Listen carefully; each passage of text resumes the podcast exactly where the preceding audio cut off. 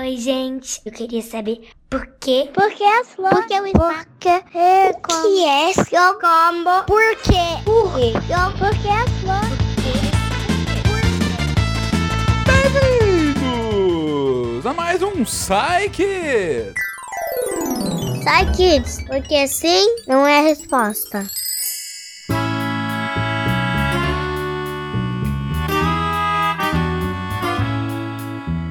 Eu sou o Fencas e hoje, novamente aqui, solitário, iremos trazer perguntas de vocês, queridas crianças, porque vocês sabem que aqui crianças perguntam e cientistas respondem. E eu trouxe aqui hoje, mais uma vez, três perguntas simplesmente sensacionais. Para começar, o nosso matemático mirim, Pedro, de 4 anos. Vamos lá, Pedro. Oi, eu sou o Pedro, eu tenho 4 anos. Quantos zeros tem no, mu- tem no número octilhão? Quantos zeros tem no número octilhão? Sério, eu não sei nem de onde ele tirou esse número. Octilhão. É muito zero. Vamos lá. Quem vai responder essa pergunta é a Isabela. Vamos lá, Isabela. Oi, Pedro. Tudo bem? Pela sua pergunta, você já sabe que os números terminados em ão são números bem grandes, né? Cheios de zero no final. Por exemplo, o milhão é o número 1, seguido de seis zeros. No bilhão são nove zeros. E no trilhão são 12 zeros. A cada ão que a gente sobe, aumentam três zeros. Por isso, seguindo essa ideia, o octilhão é o número 1, seguido de 27 zeros. Mas tem duas coisas que talvez você não saiba. A primeira delas é que a gente não precisa ficar escrevendo esse monte de zeros no caderno. Para simplificar, podemos escrever o número 10 e colocar do lado dele com uma letra menorzinha e um pouquinho para cima o número 27 o que significa que depois do número 1 tem 27 zeros, que nada mais é do que multiplicar o número 10 por ele mesmo 27 vezes. De qualquer forma, economiza bastante lápis, não é? A outra coisa que talvez você não saiba é que os números são infinitos, quer dizer que eles não acabam nunca e que existe um número 1 que é seguido de milhões de zeros. Na verdade, milhões, bilhões de zeros, esses números nunca acabam. Um dos maiores números com nome em português que eu encontrei foi o tredecilhão, que é o número 1, seguido de nada mais, nada menos que 42 zeros. Como eu acabei de falar, os números são infinitos, então esse não é o maior de todos, mas já é um número bem grandão para você ficar pensando, tá bom? Um beijo. É isso então, Pedro. Um octilhão é o 1 seguido de 27 zeros. A Isabela ainda comentou aí do tredecilhão, que é um nome excelente, há de se dizer que é seguido de 42 zeros. Mas tem um outro número também que tem um nome em português próprio, que é ainda maior, que é o Google. Sim! Sabe onde você procura na internet? Google. O Google, escrito em português G-U-G-O-L, é um, um, um seguido de 100 zeros. E esse é um número realmente, realmente grande. Vamos continuar aqui agora com outra pergunta referente a palavras. E essa aqui, gente, que pergunta sensacional. Vamos lá. É da Valentina, de 7 anos. Bora, Valentina? Oi, eu sou a Valentina de Belo Horizonte. Minha pergunta é: existe a palavra dúzia no sentido dos outros números, tipo no 10? Assim, décia. Assim?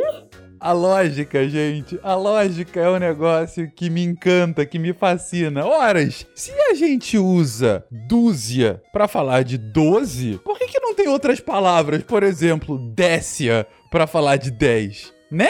Não faz sentido? Bom, quem vai falar um pouquinho mais sobre isso é o Thiago. Bora, Thiago. Oi, Vale! Essa foi a pergunta que mais me deu trabalho até agora no Psykid, sabia? Mas é, se eu me dei esse trabalho também, quer dizer que eu adorei, eu amei sua pergunta.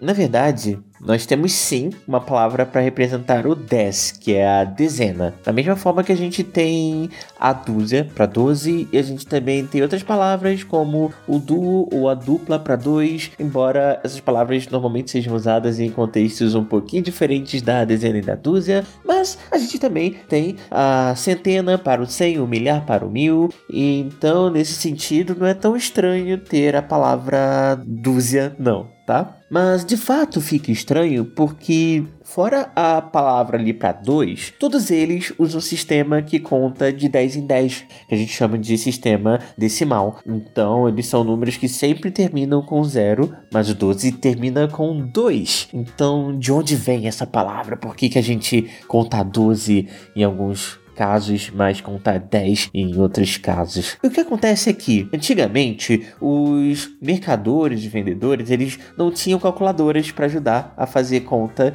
de dinheiro e das mercadorias que eles estão vendendo. Então, para ter o controle, era sempre interessante que as vendas acontecessem em números que são mais fáceis de dividir. Então, repara que se você vende 10 balas e seu comprador tiver que dividir entre várias crianças, ele só vai poder dividir igualmente por 10 crianças, e aí cada uma recebe uma bala, por 5 crianças, e aí cada uma recebe duas balas, ou por duas crianças, e aí cada uma recebe 5 balas. Mas, se você vende uma dúzia de balas, você consegue dividir por duas crianças e aí cada uma fica com seis balas, por três crianças, cada uma fica com quatro balas, por quatro crianças, aí cada uma fica com três balas, por seis crianças, aí cada uma fica com duas balas, ou por doze crianças, e aí cada uma fica com uma bala. Então, se temos três possibilidades de divisão igual para as dez balas, para 12 balas a gente tem como fazer cinco opções de divisão diferente, sabe? Então acaba ficando muito mais fácil de trabalhar se você não tem uma calculadora para te ajudar. E além disso, é possível também, é, isso é uma coisa muito legal que eu descobri agora. A gente pode contar 12 numa mão só, sabia? Então o que que o pessoal fazia, né? Se você conta o seu dedão só para marcar os números, só para te auxiliar na conta, é, você pode contar os seus os quatro dedos que sobraram e também a junção, as dobrinhas que tem é, entre os seus dedos. Então você tem duas dobras em cada dedo, que dá oito, e mais as quatro pontas dos dedos, que dá quatro, e aí oito com quatro, doze. Então com isso fica muito mais prático, porque você consegue contar uma dúzia numa mão e outra dúzia na segunda mão. E você não fica limitado a um sistema de 10 é, contando dedo por dedo, né? Então, é muito muito obrigado pela pergunta, porque foi muito legal descobrir isso aqui para poder te responder. E pergunta mais, tudo bem? Abração, tchau, tchau. É isso, Valentina. Na verdade, tem outros números, sim, que tem nomes próprios, né? Dezena, centena, milhar, mas realmente o 12 é um número especial e tem esse nome, dúzia, assim como o 6 é meia dúzia, né? Ah, porque o 12 é um número mais fácil para fazer conta e porque, como o Thiago disse, tem algumas formas da gente fazer conta com ele numa mão só, é, é, que deixa ele mais simples, deixa ele mais intuitivo às vezes, sabe? Porque, como disse o Thiago, você pode levantar os dedos da sua mão, você tem aí cinco dedos em cada mão, né? Então você fala um, dois, três, você mexendo esses dedos. Mas se você pegar o seu dedão e colocar ele em cada uma das partezinhas dos outros quatro dedos, coloca aí, pega o dedão e coloca ele na ponta do mindinho. Isso pode ser um.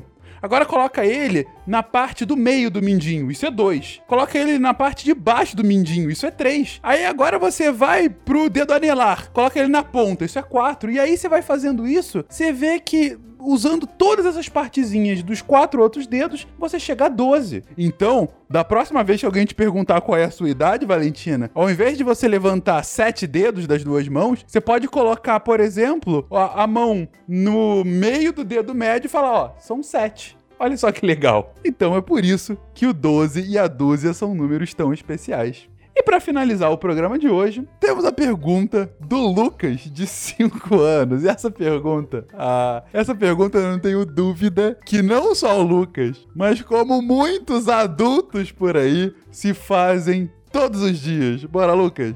Oi, eu sou o Lucas. Tenho cinco anos, Marcos Bereruca. O que eu queria saber era por que os doces são gostosos e os bolos, e os bolos são mais gostosos. Por quê? Os doces são gostosos e os bolos são ainda mais gostosos. Que dúvida, que dúvida temos. Por que eles são tão deliciosos? Rodrigo, tenta ajudar a gente a responder essa aí, por favor. Hum, eu adoro doce. Pelo visto você também, né, Lucas?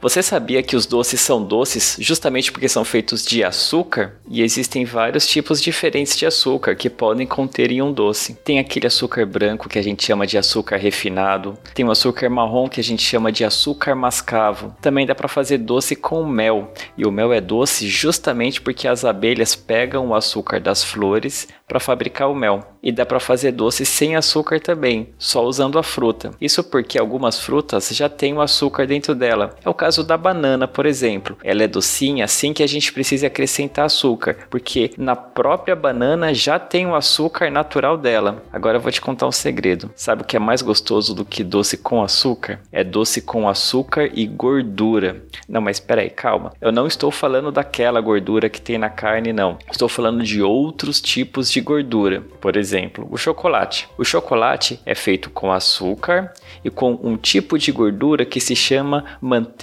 de cacau. Outro exemplo é a cocada, que é feito com açúcar e com coco, sendo que no coco tem um tipo de gordura muito boa chamada óleo de coco. Outros doces deliciosos são o pudim, quindim. Hum. Bom, esses aí, além de açúcar, tem ovo e na gema do ovo tem bastante gordura também. E tem vários doces que são uma mistura de bastante açúcar com um tipo de gordura chamada gordura vegetal. Tem os recheios de bombons, de trufa, recheio de bolacha recheada ou biscoito recheado, Nutella, sorvete e até brigadeiro. Agora, outra coisa gostosa, sabe o que, que é? Farinha.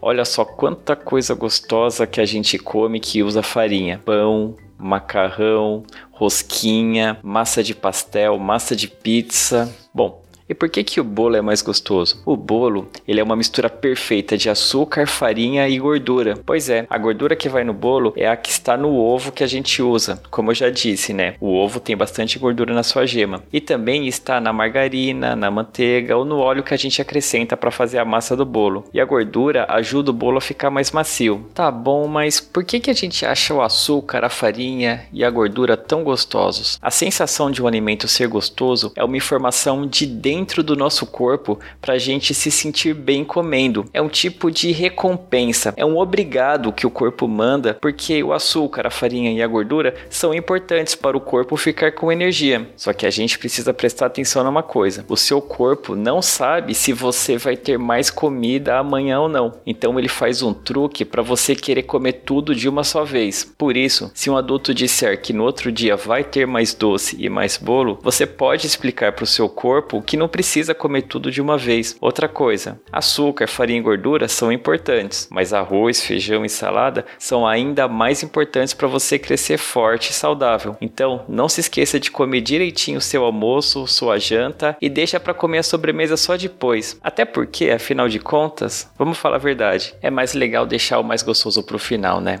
E é isso aí. Tchau, tchau. Até a próxima pergunta. É isso então, Lucas. Os doces são tão deliciosos e os bolos ainda mais gostosos porque eles são cheios de várias coisas que dão muita energia pro corpo, principalmente gordura. E o corpo adora isso. Ele adora coisas que dão muita energia para ele. Então o seu corpo fala pro seu cérebro: "Olha, eu gosto disso aí, hein? Me manda mais isso, que isso é muito bom. Porque o corpo, ele, é, é, ele faz com que aquelas coisas que ele sabe que vai dar muita, muita, muita energia, seja ainda mais gostoso para que você coma mais, entendeu? E aí por isso fica tão bom. Mas isso é bom que você ouça o que o Rodrigo comentou. Primeiro você tem que saber que não é para comer tudo. O corpo pode não saber que você vai comer no futuro, mas você sabe, então não precisa ser esganado e comer tudo de uma vez só. E segundo é que ainda que a energia seja muito importante para o corpo, corpo não é a única coisa que é importante para o corpo. Tem muitas outras coisas que são muito, muito importantes para você continuar crescendo que você tem que comer bem. Então, uma alimentação bem balanceada com várias coisas diferentes e também um pouquinho de doce, claro, porque todo mundo gosta. Isso sempre é o ideal. No final, ouve bem o que papai e o que a mamãe estão dizendo com relação a comer, que eles sabem bem o que é melhor para você comer agora, o que é melhor para você comer depois na sobremesa, viu?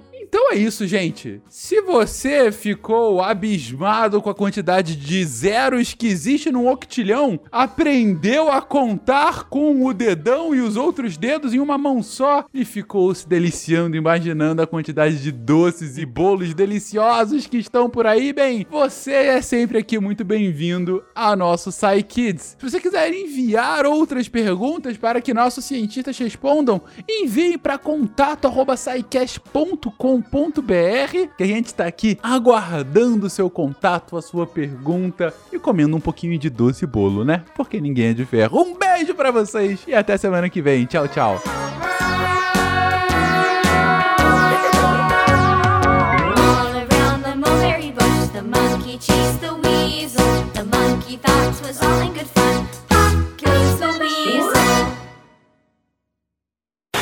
Esse podcast foi editado por Nativa Multimídia.